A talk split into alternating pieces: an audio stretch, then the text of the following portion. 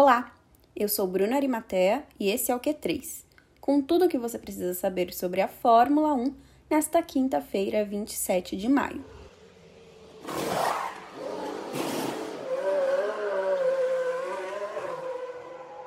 A McLaren falou mais uma vez sobre a dificuldade de Daniel Ricciardo em se adaptar ao carro desta temporada.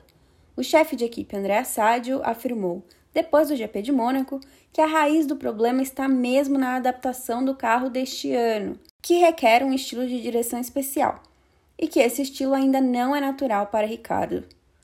A equipe tem analisado os finais de semana do australiano e estudado o que pode ser feito para melhorar a sua performance com o MCL 35M, mas que somente o tempo de aprendizado vai fazer com que Ricardo e o carro se entendam.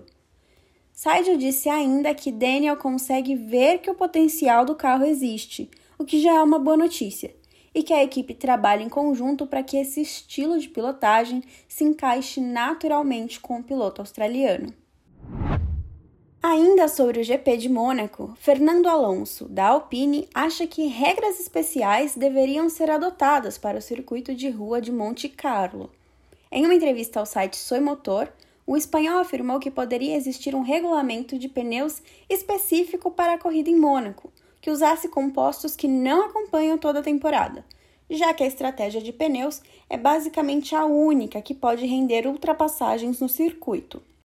Alonso ainda brincou que os pneus duros poderiam ser proibidos na etapa e que corridas especiais mereciam regras especiais.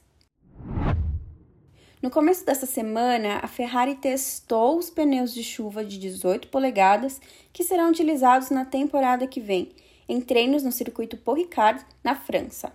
Depois de Charles Leclerc completar 141 voltas na terça-feira, foi a vez de Carlos Sainz assumir o carro e fazer 167 voltas com os novos compostos. A Pirelli ainda não informou o desempenho dos pneus, mas em entrevista no início de maio, Mário Isola, diretor de Fórmula 1 da Pirelli, afirmou que os preparativos estavam de 80 a 90% prontos para o ano que vem. Outros testes com os compostos de 2022 serão feitos no Red Bull Ring, na Áustria, em Silverstone, na Inglaterra e em Budapeste, na Hungria.